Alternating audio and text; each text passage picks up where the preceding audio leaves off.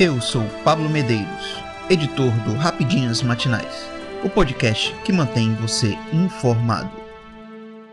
Virgílio Viana diz na CPI das ONGS que a FAS movimentou 400 milhões de reais. Nesta terça-feira, 12, o superintendente da Fundação Amazônia Sustentável, FAS, Virgílio Viana, depôs perante a Comissão Parlamentar de Inquérito, CPI, das ONGS do Senado, trazendo à tona informações sobre a organização e seus recursos financeiros. Durante seu depoimento, Viana revelou que, desde sua fundação há 15 anos, a FAS movimentou aproximadamente 400 milhões de reais em doações privadas e recursos públicos.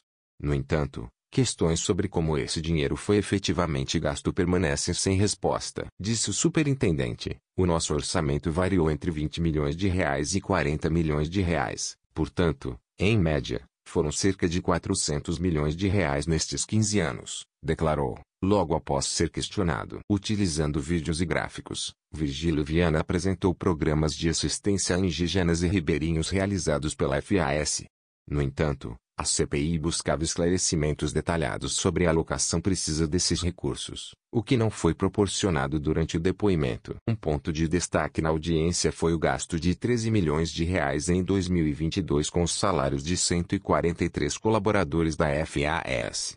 Quando questionado pelo relator da CPI, Márcio Bitar, MDBAC, sobre o seu próprio salário, Virgílio Viana se recusou a divulgar publicamente o valor, mas se comprometeu a compartilhá-lo de forma sigilosa com a comissão. Viana justificou sua posição, afirmando: tenho mestrado, doutorado, 40 anos de trabalho, e o valor está abaixo do teto do mercado, está dentro da média do mercado. Eu não tenho nenhum problema em compartilhar o valor do meu salário, só me reservo o direito de não fazer isso publicamente, porque nós estamos em uma sessão aqui em que não só temos os presentes, mas isso está na internet, está no YouTube. O presidente da CPI, senador Plínio Valério, PSDBão, anunciou que a comissão irá avaliar se convocará Virgílio Viana para um novo depoimento, a fim de esclarecer as divergências entre as informações públicas e sigilosas em documentos recebidos pela CPI. Plínio Valério ressaltou a importância de esclarecer questões relacionadas à prestação de contas da FAS,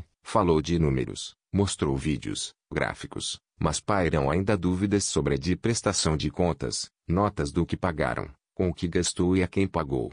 Diz que gasta 30% com folha de seu pessoal e nós temos informações sigilosas do BNDES com outros números. Vamos analisar se o chamamos de novo para falar dessas divergências, ou se vamos contestar e colocar as contradições no relatório. Governo do Amazonas declara situação de emergência em municípios. O governador do Amazonas, Wilson Lima, anunciou nesta terça-feira a assinatura de um decreto que estabelece a situação de emergência ambiental em diversos municípios das regiões sul do estado e na região metropolitana de Manaus.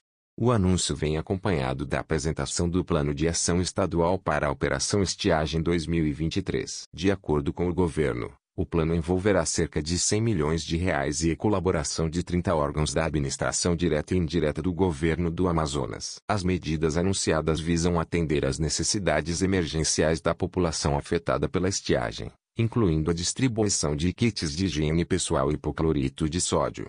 Além disso, o governo pretende facilitar a renegociação de dívidas e promover o fomento aos produtores rurais na região. A Defesa Civil também desempenhará um papel fundamental na operação, com a entrega de purificadores coletivos de água, emissão de alertas e orientações para a população e demais entes públicos, e aquisição de cestas básicas e caixas d'água para atender às necessidades imediatas das comunidades afetadas. Segundo informações fornecidas pela Defesa Civil do Amazonas, quatro municípios já se encontram em situação de emergência devido à estiagem. Benjamin Constante e São Paulo de Olivença, na Calha do Alto Solimões, Envira e Itamaraty, na Calha do Juruá.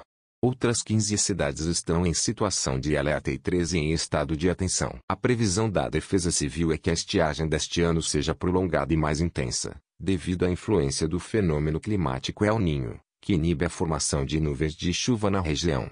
O decreto de situação de emergência ambiental assinado pelo governador Wilson Lima tem validade por 90 dias. A situação de emergência ambiental abrange áreas que sofrem como impacto negativo do desmatamento ilegal e queimadas não autorizadas, incluindo municípios como Apuí, Novo Aripuanã, Manicoré, Humaitá, Canutama, Lábrea, Boca do Acre, Tapauá e Maués, no sul do estado, bem como Iranduba, Novo Airão, Careiro da Várzea, Rio Preto da Eva, Itacoatiara, Presidente Figueiredo, Manacapuru, Careiro Castanho, Altazes, Silves, Itapiranga, Manaquiri e a própria capital, na região metropolitana de Manaus. Além das medidas emergenciais, o governador anunciou a renegociação de dívidas e a aquisição de produtos da agricultura familiar, em consonância com iniciativas já realizadas quase anualmente no estado. O sistema CEPROR, Produção Rural do Amazonas, conduzirá ações do Garantia Safra, do Programa Nacional de Fortalecimento da Agricultura Familiar, PRONAF, com o objetivo de proporcionar condições mínimas para os agricultores afetados por perdas devido à estiagem ou cheias dos rios. STF aprova empréstimo consignado para beneficiários de programas sociais. O Supremo Tribunal Federal, STF, deliberou, de forma unânime, a validação da lei que autoriza beneficiários de programas sociais, incluindo o Auxílio Brasil e o Benefício de Prestação Continuada, BPC, a contratarem empréstimo consignado.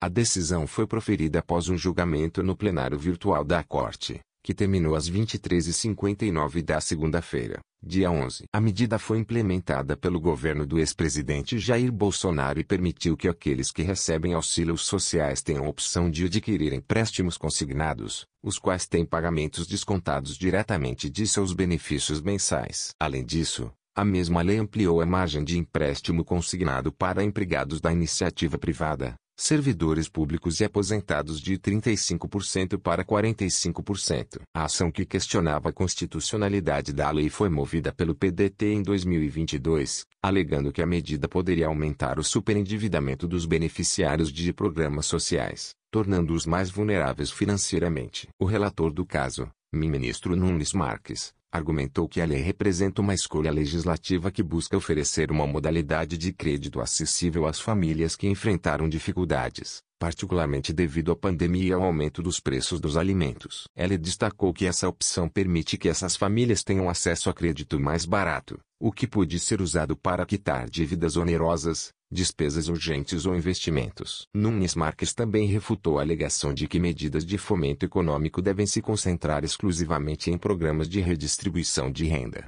argumentando que a ampliação do acesso ao crédito consignado também contribui para o desenvolvimento econômico, ampliando a capacidade de decisão sobre a alocação de recursos. Os demais ministros seguiram o voto do relator, com exceção de Alexandre de Moraes, que emitiu um voto escrito no qual afirmou que a tese de inconstitucionalidade sustentada pelo requerente, PEDT, não logrou demonstrar uma efetiva violação aos parâmetros invocados, limitando-se a especular sobre eventuais consequências práticas da ampliação do acesso ao crédito consignado, ausente a explicitação de como essa medida vulneraria o núcleo essencial das garantias sociais dos trabalhadores e demais beneficiários da Seguridade Social. Eu sou Pablo Medeiros e este foi o Rapidinhas Matinais, o podcast que deixa você informado. Até mais.